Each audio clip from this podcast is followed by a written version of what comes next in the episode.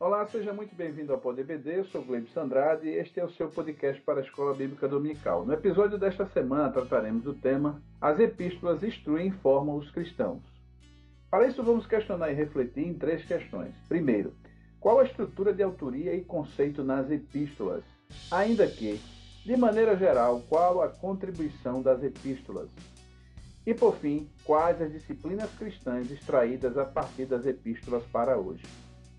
Na mesa redonda e hora da pimenta, qual a razão de ensinar ética e moral das epístolas descolada das escrituras? Para nos ajudar a compreender esse tema, contextualizando o seu significado para a igreja desse tempo vigente e seus desdobramentos, aqui comigo nossos convidados, pastores Kleber Maia e Orlando Martins.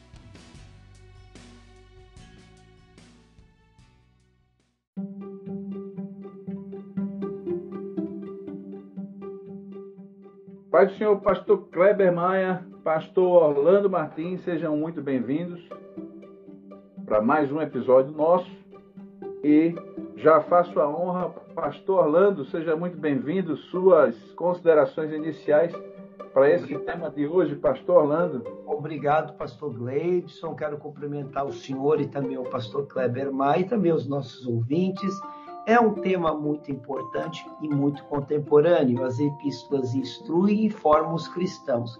É claro que quando nós falamos das epístolas, nós estamos falando da construção da igreja do Novo Testamento e o seu reflexo sobre os aspectos éticos e morais da igreja contemporânea, já que as doutrinas bíblicas são extraídas a partir das epístolas. Um exemplo, a escatologia, a doutrina do arrebatamento, está lá na primeira epístola de Paulo aos Tessalonicenses o fruto do Espírito está lá em Gálatas, os dons espirituais está em 1 Coríntios, e assim por diante. Portanto, apenas para exemplificar que a importância dos, das epístolas transcende o aspecto ético e moral e já vai também na legitimidade da construção da teologia do Novo Testamento e o seu reflexo sobre toda a construção teológica do protestantismo. O exemplo é a doutrina da justificação, que está lá em Romanos, foi muito utilizada por Santo Agostinho e depois, posteriormente, pelos reformadores Lutero e Calvino. Logicamente, observamos então a importância das epístolas. Muito bom. Pastor Kleber Maia, meu companheiro de todas as edições, o que dizer desse assunto de hoje? Chegamos às epístolas que têm a cara de pastor, de pastor para a igreja. Pastor Kleber Maia. Pastor Glebson, Pai do Senhor, o Pai do Senhor, pastor Orlando Martins, todos os ouvintes do Pod EBD. É, chegamos à, à, última parte de teologia bíblica que vamos estudar nesse trimestre, né, a penúltima lição, e vamos finalizar com um bloco de estudos que é riquíssimo e muitíssimo importante para a igreja, onde nós temos aí o ensino direto para a, a igreja cristã, né? e que temos uma riqueza enorme de conhecimento sobre Deus e sobre a maneira que devemos viver como cristãos. A, a, as epístolas são um, um, a maior parte do Novo Testamento e também elas são o, a parte mais aplicável, é, a, os manuais de de hermenêutica tratam as epístolas como texto padrão. Todos os outros textos têm algo mais a fazer além do que se faz nas epístolas, e as epístolas já são o texto talvez mais diretamente aplicável, embora sempre as aplicações requerem é, as, as adaptações aos casos, mas nós temos aqui de fato um ensino rico, direto e que, portanto, deve ser muito bem trazido ao coração por cada um dos cristãos, afinal de contas, é, é parte essencial da formação cristã conhecer o que as epístolas nos dizem. Muito bom.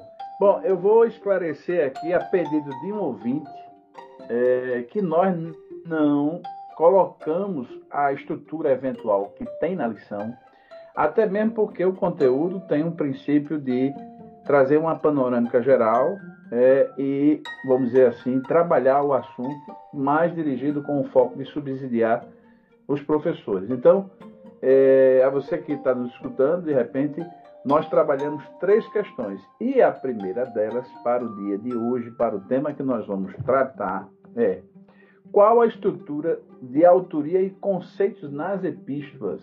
Pastor Kleber Maia. Pastor Gleibson, nós temos as epístolas do Novo Testamento num número aí considerável de livros, né? 13 epístolas paulinas, nove para igrejas e quatro para indivíduos, das quais três são as chamadas pastorais. Nós temos as epístolas gerais, que são sete. Então, epístolas Hebreus, Tiago, duas de Pedro, três de João e uma de Judas. Nós temos então uma variedade muito grande de autores, né? autores que são é, de diversas formações, desde pessoas mais, mais é, ricas em teologia, como o apóstolo Paulo, até pessoas que tinham uma riqueza muito grande no convívio com Jesus, mas nem tanto na sua formação como o apóstolo Pedro, e por isso nós vamos encontrar uma variedade grande de estilos, tanto vamos ter o, o, o grego muito rico de Hebreus, como o grego relativamente pobre de Pedro, mas todas elas têm uma importância muito grande para nós. Os teóricos, de uma forma geral, é, dividem as cartas em cartas pessoais e em epístolas literárias. As epístolas que mais se aproximam de cartas pessoais são as que o apóstolo Paulo escreveu para Timóteo, Tito e Filemon, porém nenhuma delas tem esse sentido de uma carta pessoal que fosse tratar de assuntos particulares, porque todas elas, desde o momento que foram escritas, foram para instruir a igreja, foram para ser lidas nas igrejas, e eles tinham a certeza que elas eram é, dirigidas pelo Espírito Santo.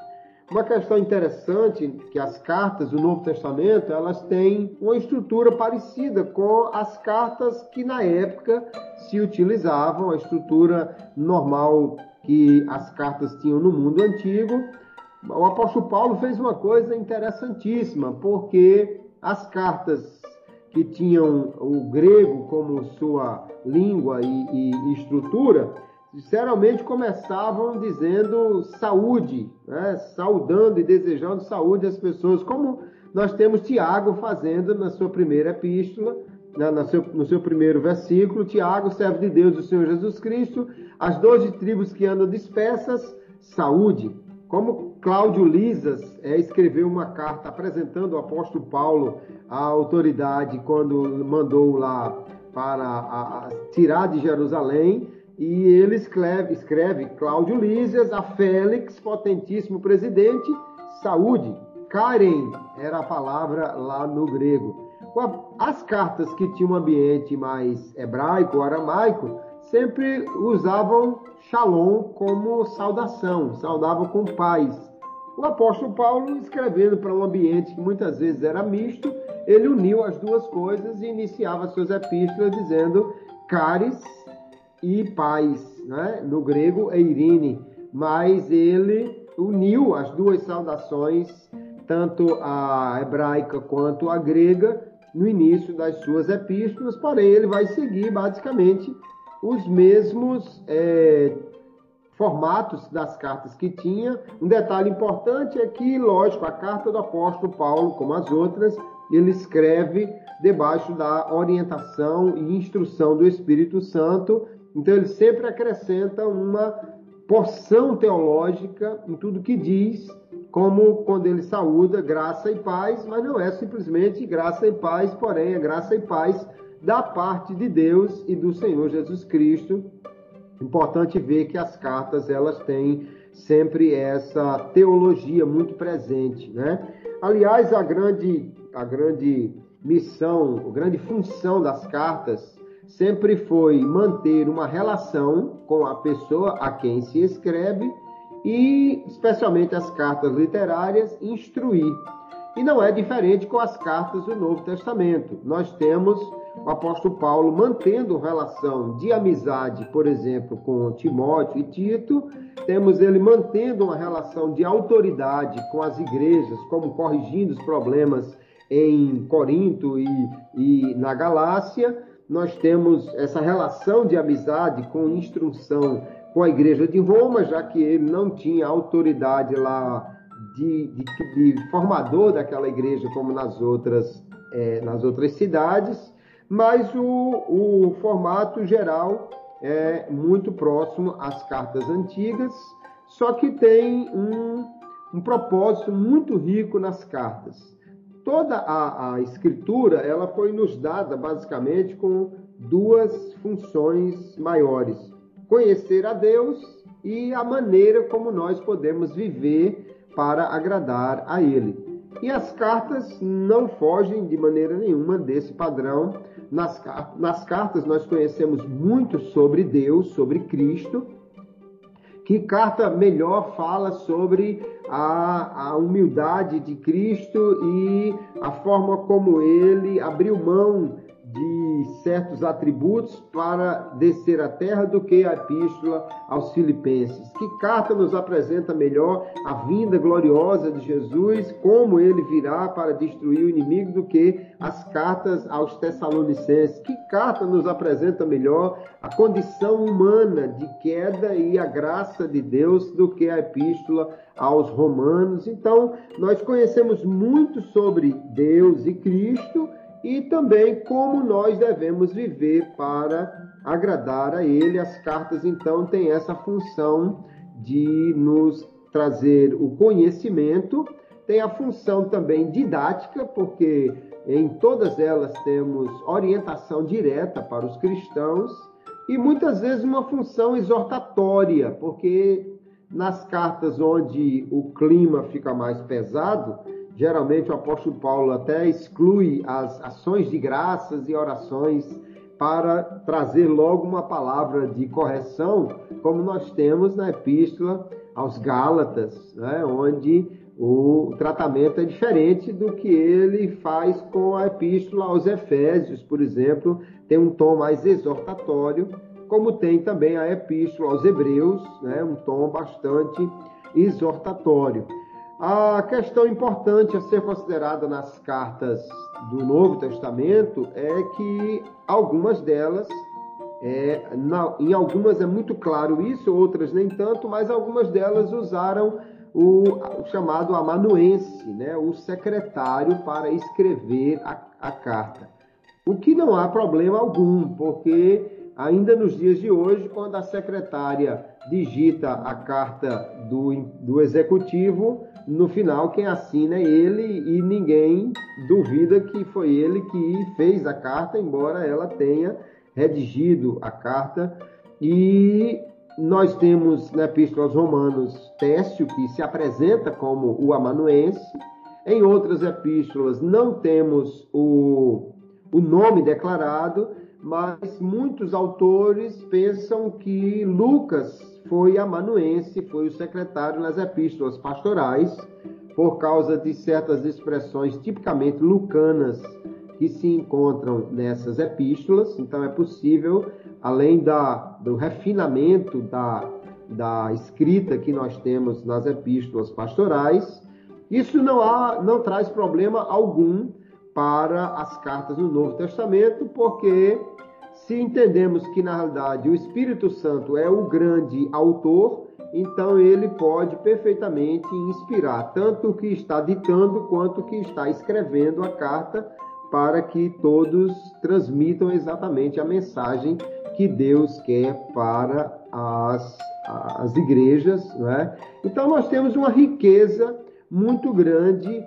nas, nas cartas cartas com tom mais doutrinário, como Romanos, cartas com tom mais prático, como Tiago, né, que às vezes se chama de Provérbios do Novo Testamento, dado a praticidade, a ênfase na sabedoria e, ao mesmo tempo, a constante mudança de, de tema, embora que toda carta os, os autores vão buscar encontrar é, os grandes blocos de de temas, e em Tiago também se encontra isso, mas é sem dúvida nenhuma parte essencial da formação das igrejas e, portanto, dos cristãos ler e aplicar as epístolas, o ensino das epístolas com a sua didática e exortação, orientação e teologia para que nós possamos ter uma vida cristã com a riqueza e, e, com a instrução que só a palavra de Deus pode nos dar.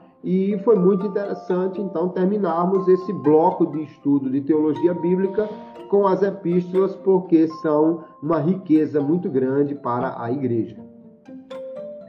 Pastor Orlando, o que, é que se pode acrescentar dessa boa e ampla resposta do pastor Kleber?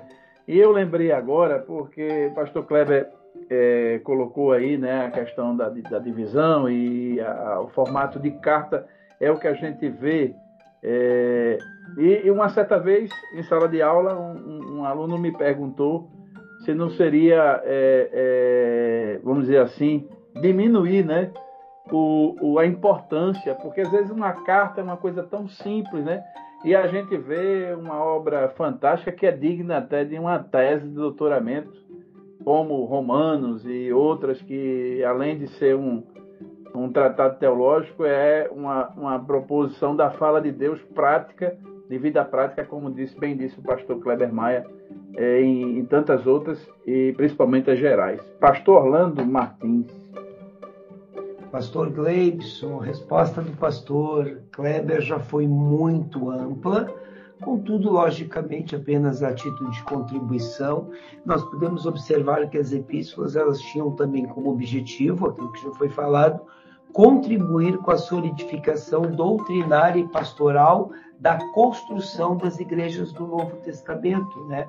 para a construção das comunidades epistolares de base que estavam sendo formadas para a construção daquilo que nós entendemos ser o Novo Testamento. Logicamente, haviam muitas tensões, porque a igreja do Novo Testamento ela sofria perseguições por parte dos romanos e também sofria é, problemas de cunho interno, como por exemplo o gnosticismo, o hedonismo e outros grupos que causavam algum tipo de ameaça para os primeiros cristãos. Isso, claro, sem falar dos judeus, dos judaizantes, especialmente, né, que deram muito problemas para a igreja do primeiro século, em especial na igreja de Colossos. Aí nós vamos observar que em todas as epístolas nós conseguimos observar o que?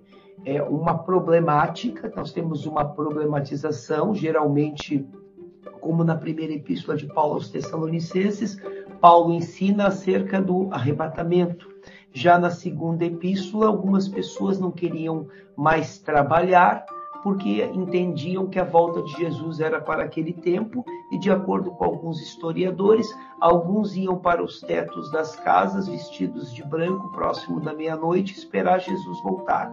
Tamanha era a expectativa escatológica dos cristãos em Tessalônica. Então, Paulo, claro, teve que corrigi-los usando a seguinte expressão: quem não quer trabalhar, também não coma. Havia também toda aquela inquietação acerca do Império Romano, que era chamado também de Império da Morte. Muitos viam no Império Romano a figura do mal, a figura do anticristo, a figura de tudo aquilo que seria contra as coisas de Deus. Então, obviamente, que as epístolas conseguiam doutrinar e conseguiram também equacionar os primeiros cristãos para que tivesse uma mentalidade não apenas olhando para Roma, como apenas aquele, como o anticristo ou como, a, ou como aquele que era a sombra do mal iminente que não haveria mais nenhum tipo de esperança. Não, até porque as epístolas oferecem esperança. Nós temos nas epístolas muitos, muita esperança, muita consolação, como por exemplo na epístola aos Filipenses, onde nós temos Paulo fala sobre a importância da alegria, do alegrai-vos, de alegrar-se. Nós temos mais de dez vezes a palavra, a palavra alegria, alegrar-se, ou alegrai-vos nessa pequena epístola, como um consolo para aqueles primeiros cristãos.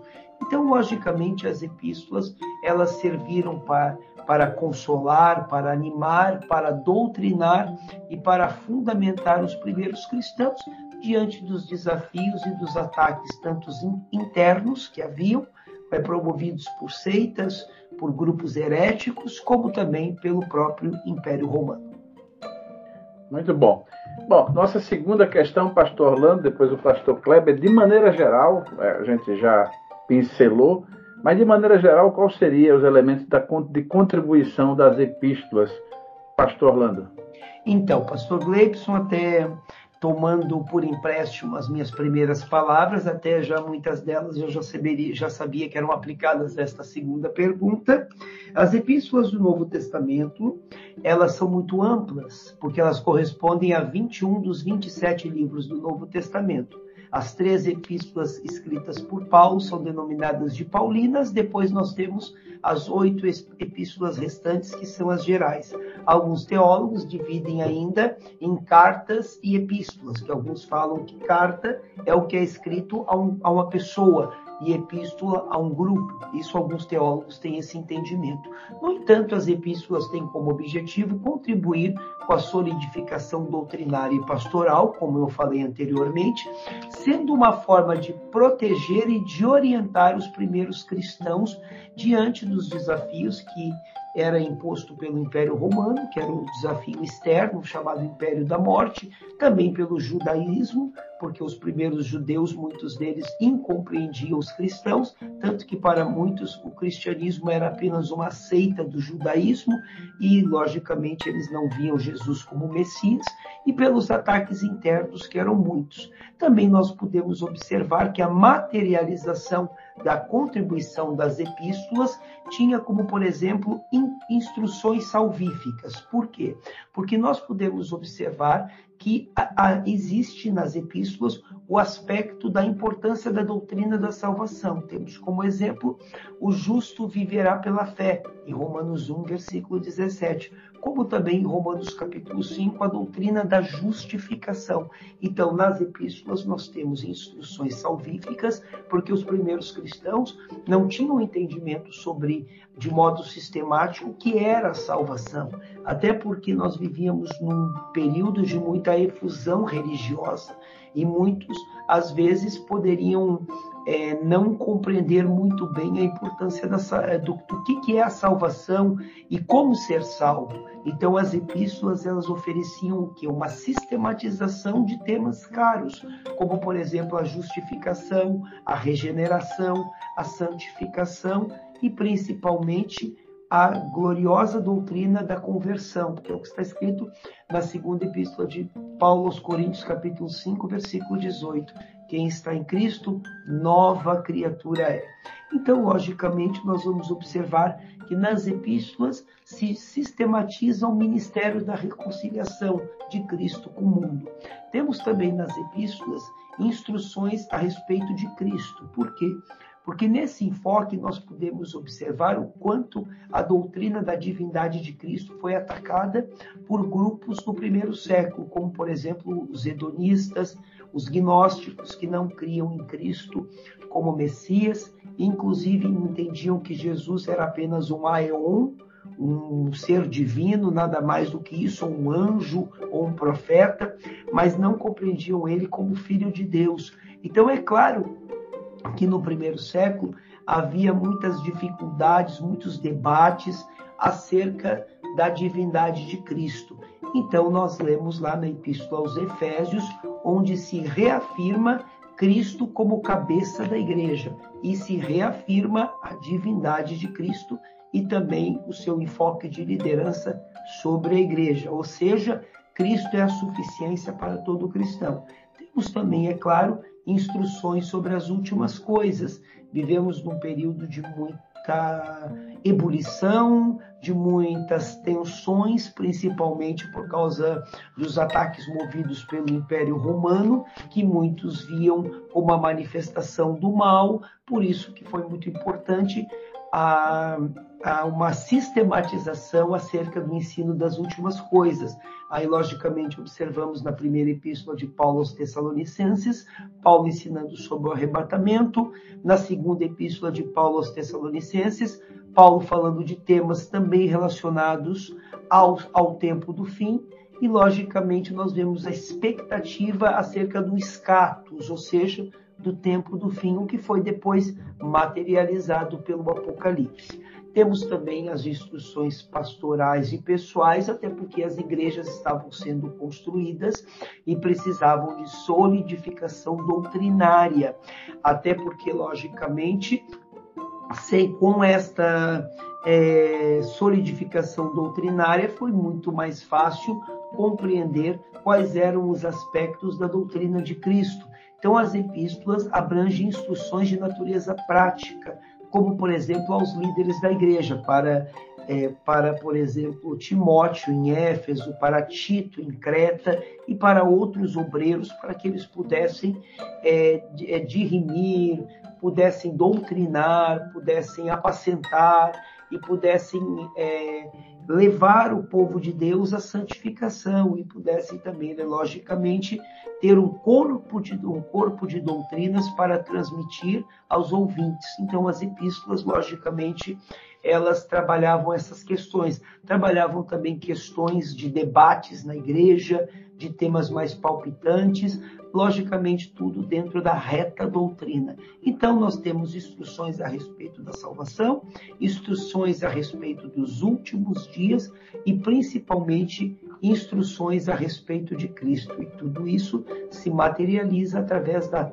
das doutrinas bíblicas que depois os grandes teólogos da igreja, os grandes vultos do cristianismo materializaram através da teologia sistemática. Se formos analisar, as principais teologias sistemáticas têm como pano de fundo e como legitimidade e fundamento principalmente as epístolas. Então, realmente, as epístolas, as epístolas contribuíram muito para a solidificação da igreja do primeiro século e também depois no período da patrística, que é dos pais da igreja, para os ensinos das epístolas foram fundamentais dos concílios para defender a igreja de várias heresias e de vários ensinos controvertidos que surgiram nos primeiros séculos. Então seria essa a minha contribuição. Pastor Kleber Maia, o que dizer dessa nossa segunda questão Pastor Gleibson, já tivemos aí uma excelente resposta do pastor Orlando. Eu quero apenas é, reforçar um ponto que as epístolas, de fato, elas orientam a igreja em muitos aspectos.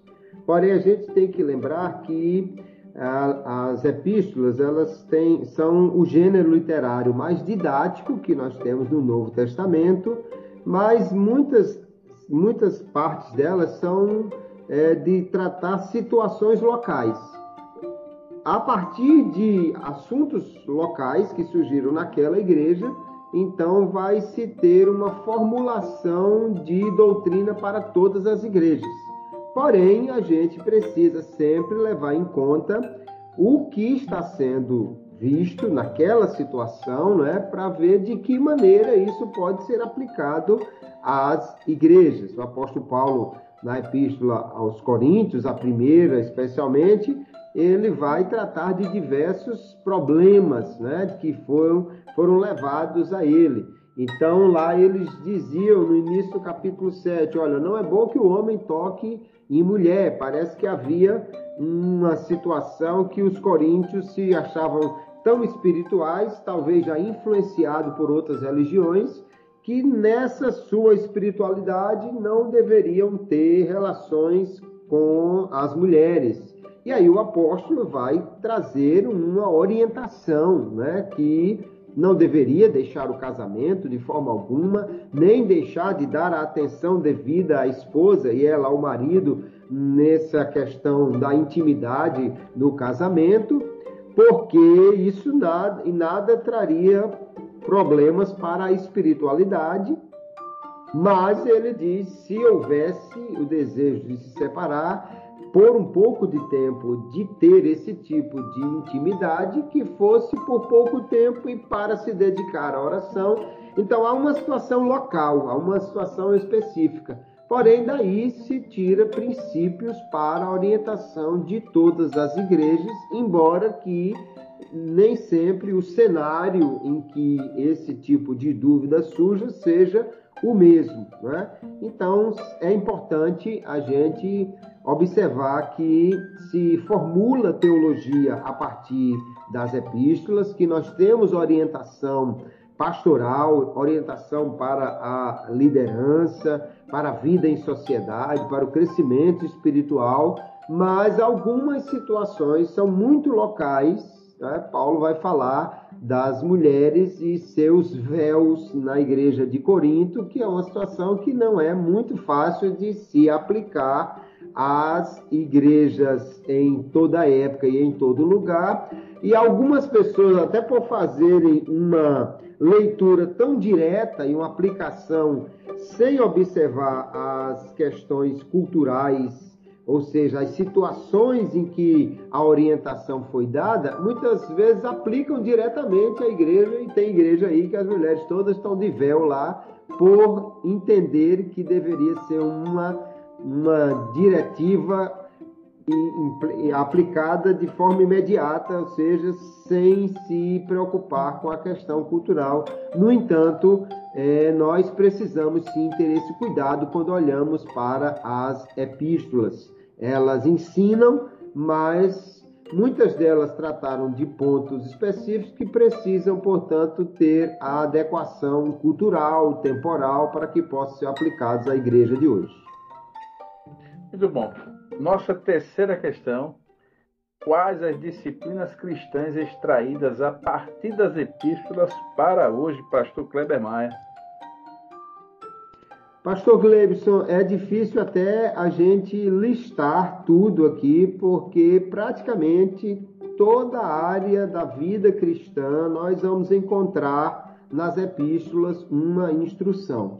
É nelas que nós encontramos, por exemplo, listas de, de erros e, e de acertos, ou de vícios e virtudes é nelas que nós encontramos grandes listas do que o cristão não deve fazer e outras listas do que se espera de cada cristão, o que eles devem ter. Então, nesse aspecto da vida cristã, da disciplina para agradar a Deus, as epístolas, sem dúvida, são riquíssimas. Mas em nenhum outro lugar nós vamos encontrar tanto material para disciplinas como, por exemplo, a eclesiologia, né, a doutrina da igreja, onde vamos encontrar informação para diáconos, presbíteros, santa ceia, batismo, se não nas epístolas. Né? Nos evangelhos nós temos também algumas orientações, mas nas epístolas vamos encontrar muito disso.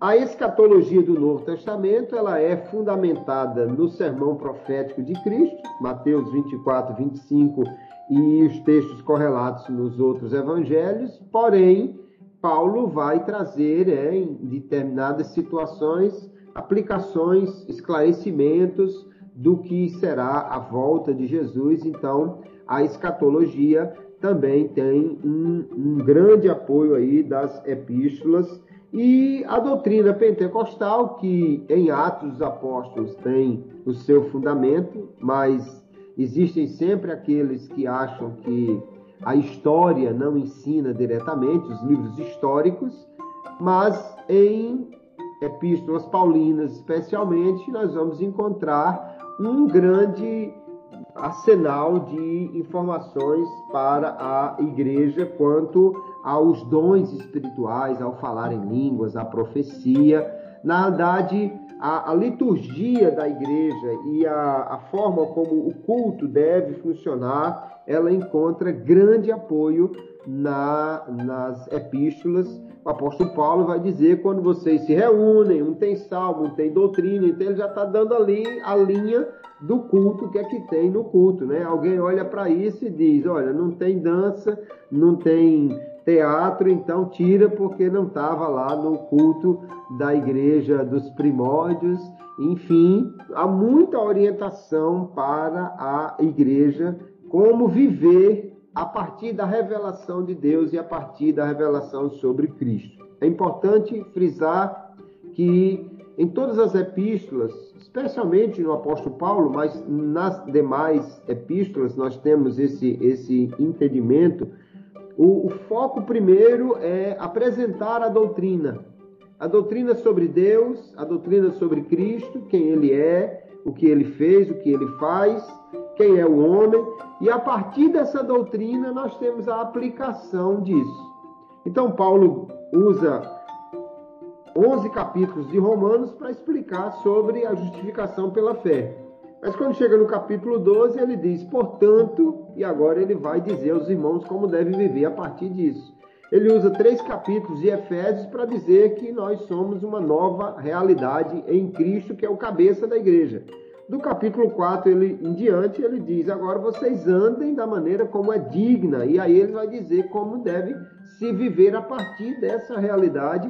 E assim, normalmente, ele faz em todas as suas epístolas, de forma que nós temos tanto o ensino, a revelação, quanto a aplicação disso para a vida cristã. Então, eu diria que é quase impossível se pensar numa disciplina é, que você não tenha uma orientação nas epístolas. Talvez é, para a prática cristã, o jejum seja uma das poucas disciplinas que nós vamos encontrar orientação muito mais em Cristo do que nos, nas epístolas e pelo menos que eu que me vem à mente agora, mas sobre oração, dons e tantas outras coisas, que riqueza nós temos nas epístolas todas e que precisamos de fato é, estudá-las. Alguém coloca alguma dificuldade em epístolas mais práticas, como a de Tiago, né? Na realidade, Lutero, é, com a sua grande dificuldade em relação às obras, e aí é preciso entender cada pensador no seu tempo, né? O problema de Lutero é que ele estava cercado por é, pessoas que diziam que a salvação devia ser merecida. E aí então ele foge terminantemente de tudo que pareça de, de, de, algo que traga merecimento. Por isso, ele, ao olhar o aspecto tão prático da, da epístola de Tiago, embora que Tiago é um reflexo do Sermão do Monte, não é? que será tema do nosso próximo trimestre, e, no entanto, ele foge disso, julga que não há muito valor e chega a chamar de epístola de palha, mas os, os estudantes de hoje já não pensam assim sobre a epístola de Tiago. Na verdade, ele fala muito, de forma muito prática, como o cristão deve viver com sabedoria na sua prática da caridade e, ou seja, na prática da sua religião. E, e isso de fato tem grande valor para os cristãos. Toda a escritura é inspirada. Nós não podemos ter aquele cânon dentro do cânon e dizer que esse ou aquele livro é melhor. As epístolas todas são inspiradas por Deus e até naquilo que os autores citam de literatura extra-bíblica, como Paulo citando teolo, é, poemas de, de, de autores da sua época e o próprio Tiago e Judas, especialmente, citando literatura considerada apócrifa, nos faz entender como o cristão também pode fazer uso de literatura extra-bíblica quando os seus ouvintes dão grande valor a ela, para mostrar a superioridade da escritura em relação a estas outras coisas. Então, é, bênção para nós e louvo a Deus por termos tanta riqueza nas epístolas para nosso ensino. Pastor Orlando, o que é que se pode acrescentar, né? Se é que o pastor Kleber deixou alguma coisa dessa boa explanação dele para essa terceira questão? Então, pastor, então, a, resposta do pastor Kleber Maia foi muito ampla e muito bem abordada. Nós temos aqui quais as disciplinas cristãs extraídas para hoje, então só vou aqui abordar dois temas. O primeiro é a importância dos dons espirituais. Eu acho que nós, enquanto pentecostais, legitimamos a nossa doutrina a partir dos dons espirituais. Primeiro Epístola de Paulo aos Coríntios, capítulo 12. Nós temos os dons do Espírito Santo. Em Efésios, capítulo 4, nós temos os dons ministeriais. Em Romanos, capítulo 12, nós temos os dons de serviço. Muito embora no meio pentecostal e no meio evangélico os dons do Espírito Santo, eles recebem um pouco mais de atenção, contudo, todos os dons são importantes. E nós temos então a explanação dos dons, que tem relação com a epifania, tem relação com a manifestação do Espírito, e a manifestação do Espírito é dada para o que for útil. Aí entramos em outro aspecto que eu também julgo importante, a questão da liturgia do culto, como falou o pastor Kleber Maia. Nós temos igrejas pentecostais clássicas, igrejas neopentecostais, e temos muitos movimentos hoje dentro do pentecostalismo. E alguns desses movimentos que têm surgido têm um pouco de falhas, eu não digo falha, é, falhas no aspecto não ético e moral, mas no aspecto de conhecimento teológico. E isso acaba refletindo no uso abusivo, não dos dons, mas de coisas que nós podemos chamar de minimices ou de exageros no uso dos dons. Logicamente, temos que dividir né, o joio do trigo e temos que fazer aqui uma reflexão acerca do seguinte: obviamente o espírito opera, contudo, algumas pessoas exageram um pouco nas emoções e às vezes confundem as coisas de Deus e confundem profecia com poça fria, porque ao invés de darem uma profecia da parte de Deus, falam da parte da sua mente, do seu próprio entendimento. E nós sabemos que, infelizmente, é comum acontecerem profetadas, alguns tipos de exageros no aspecto de algumas igrejas muito pentecostais. Uma coisa é o pentecostalismo bíblico, outra coisa é aquele pentecostalismo que transcende das escrituras e é movido por modismos.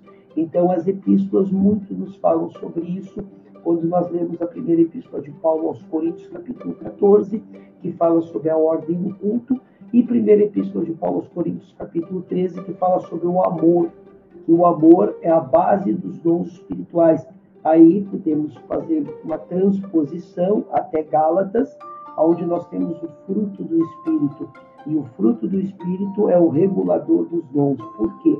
Porque quando eu tenho o fruto do Espírito, eu vou exercer os meus dons com maturidade, com longanimidade e de acordo com as Escrituras, e não de acordo com as minhas emoções ou de acordo com os meus achismos. Tem pessoas que qualquer coisa que vem na mente já acham que é Deus. Não oram, não buscam uma direção e acham que tudo é palavra do conhecimento. Portanto, devemos ter, logicamente, esse cuidado. Contudo, não nos esquecemos que na Bíblia está escrito também que nós devemos zelar pelos dons. Portanto, os dons são importantes. Eu sou contemporanista pentecostal e creio na contemporaneidade dos dons espirituais. Contudo, os dons devem ser utilizados de acordo com o que a Bíblia nos ensina.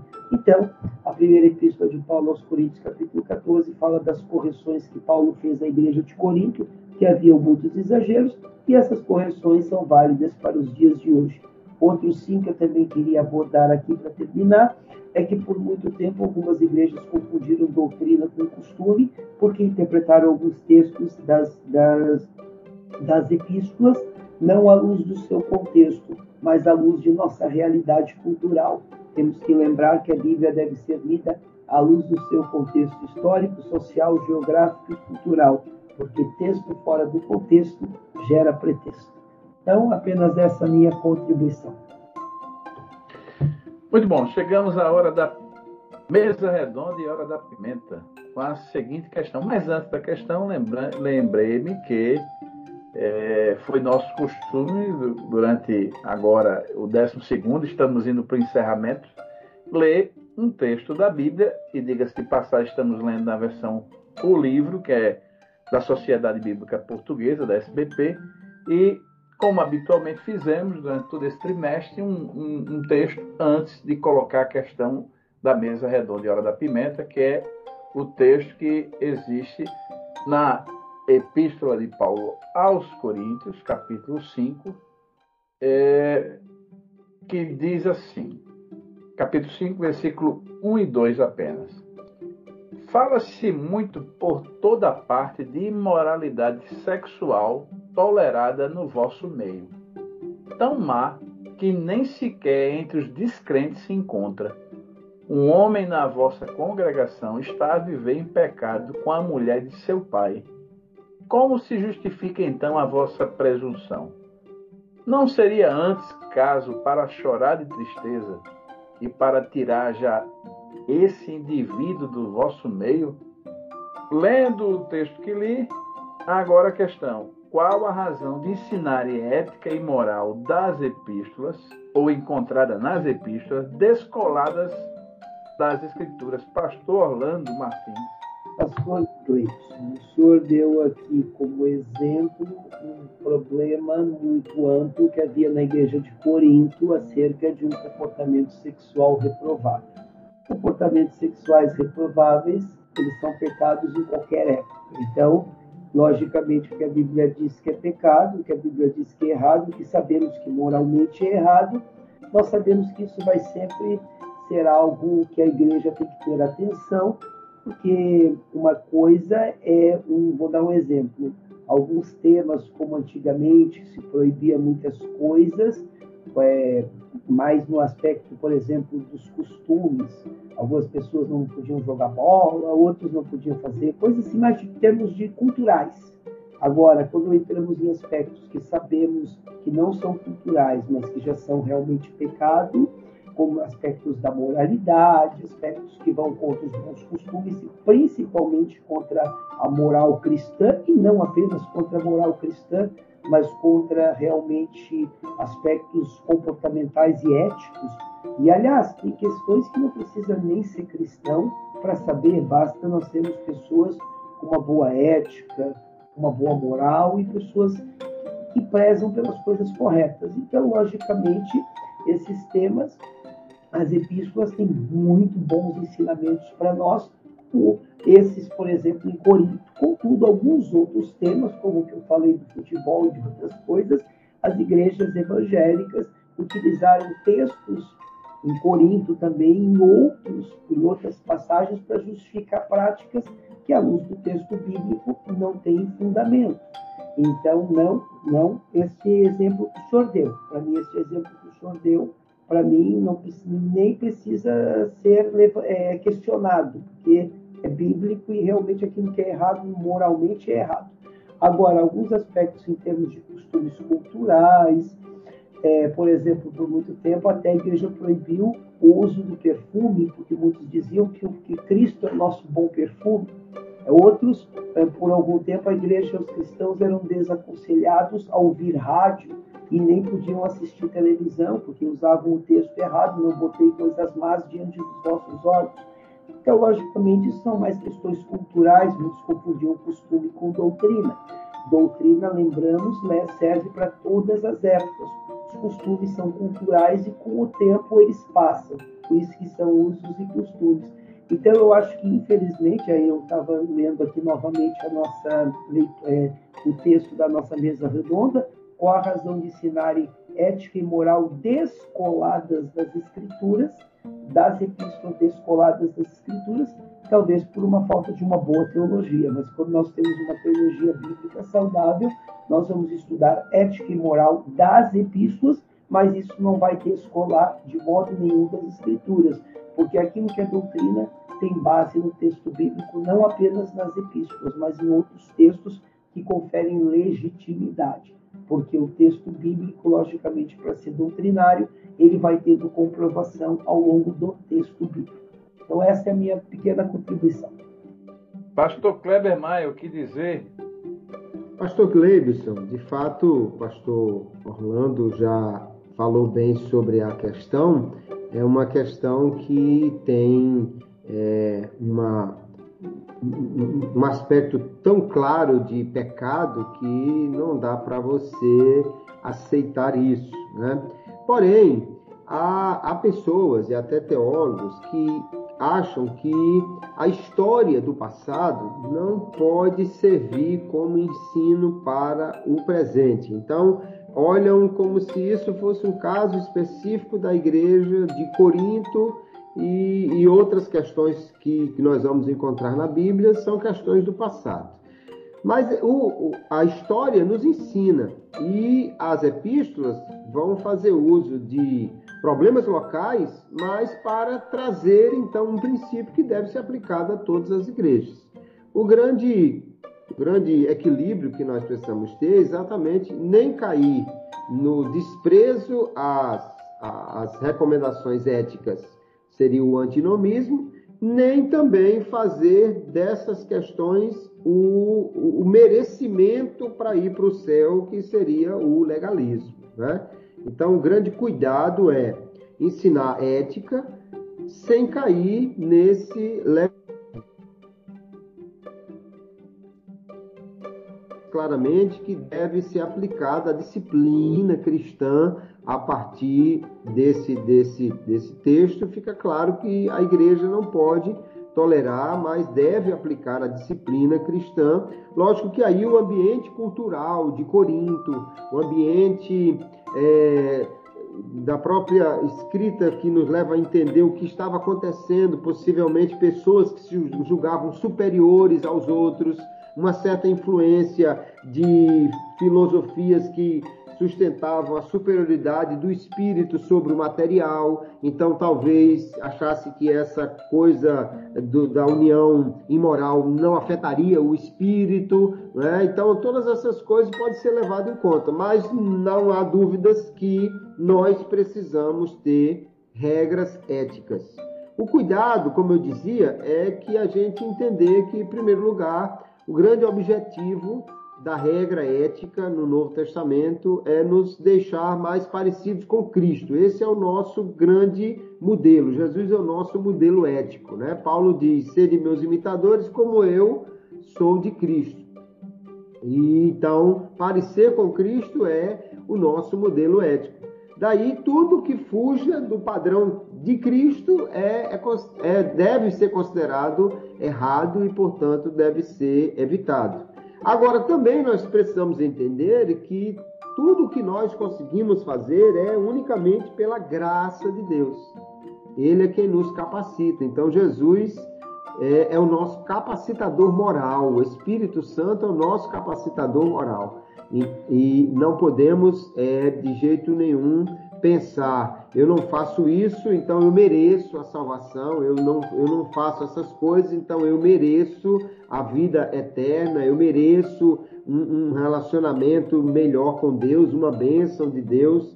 Nada disso a gente pode pensar, porque na realidade só fazemos o que é correto, e a Bíblia nos mostra isso, porque o Espírito Santo nos capacita a andarmos como Cristo andou, e, e, com isso, então, nós mantemos esse equilíbrio. Nem o antinomismo, temos que sempre é, repudiar o pecado, mas também não vamos andar no legalismo achando que quem anda certinho, então, merece a, a, as bênçãos de Deus ou é superior aos outros. É, eu, eu gosto quando diz em Gálatas capítulo 1 e o, e o verso 6, que ele diz, irmãos, se vocês surpreenderem alguém, alguém for surpreendido em algum delito, vocês tratem essa pessoa com mansidão, né? porque todos nós estamos sujeitos a ter esses, esses problemas.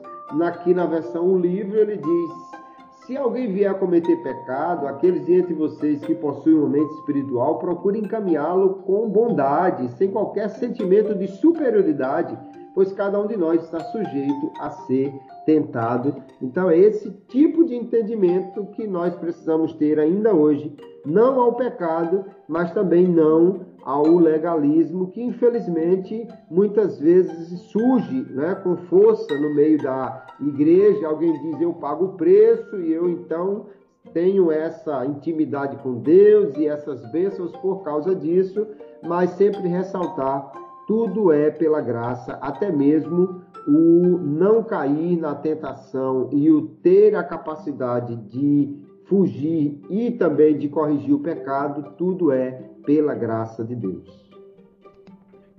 Muito bom. E eu destaco essa última frase do pastor Kleber, porque, diga-se de passagem, se é tão importante estudarmos a Escritura do ponto de vista do pentecostalismo, como está evidente, a gente sempre evidencia, porque a igreja, se a igreja daquele tempo precisou, quem dirá a nós hoje? Agora imagine, o texto que nós lemos era uma triste verdade, Paulo chega a dizer que esse comportamento não havia nem entre os gentios, o que termina sendo bem mais chocante.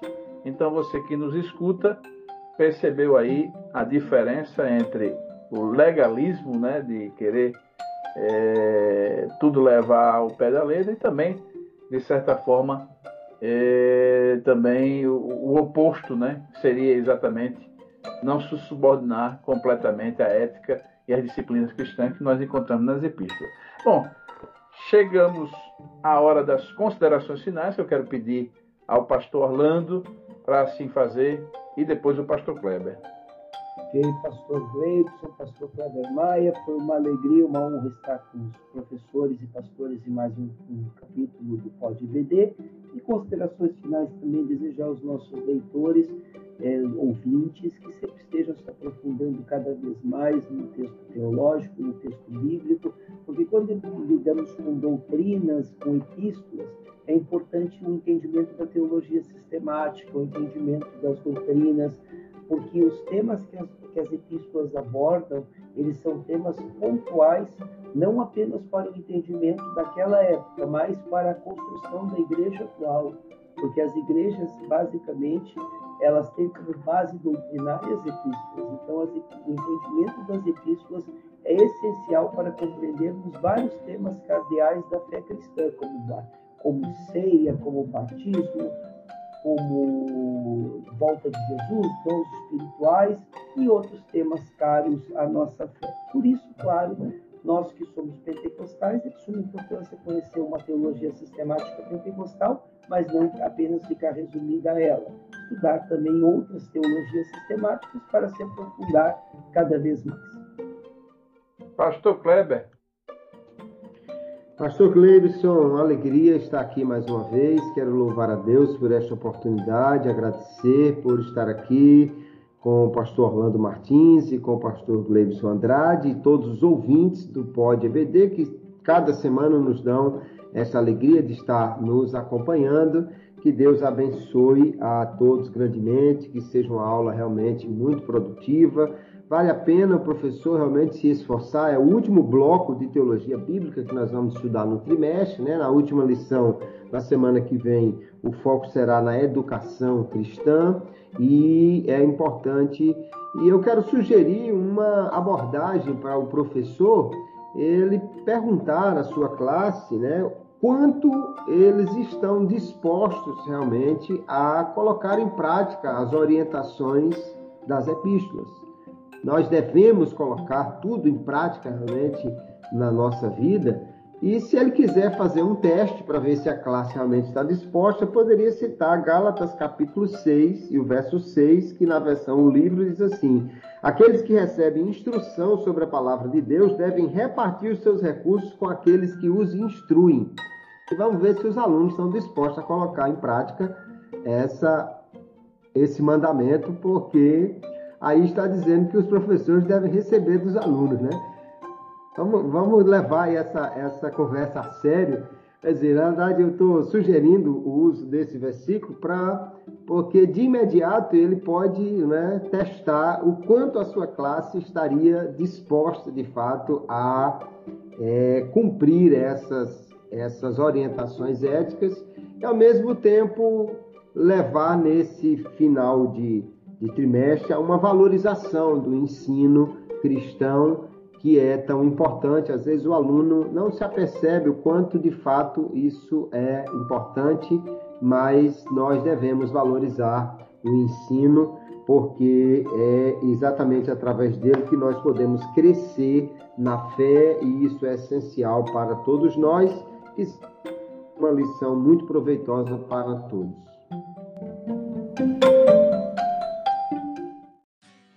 Muito bem, eu quero agradecer de coração ao pastor Kleber Maia, ao pastor Orlando Martins, por essa mais essa é, contribuição valiosíssima, que seja de, de, de, de boa utilização pelos professores. Já estamos quase chegando ao encerramento e quero a, também, de certa forma, é, pedir a você, estamos chegando na reta final e já com saudade desse conteúdo da Bíblia que foi tão importante comentarmos aqui. Passou muito rápido. E agradecer aos dois, ao pastor Kleber Maia, meu companheiro de cada edição, e ao pastor Orlando Martins, que vez por outra aparece aqui, está escalado por essa também tão importante contribuição e agradecer os dois e ao mesmo tempo me despedir dos dois e de cada ouvinte com a paz do Senhor. A paz do Senhor.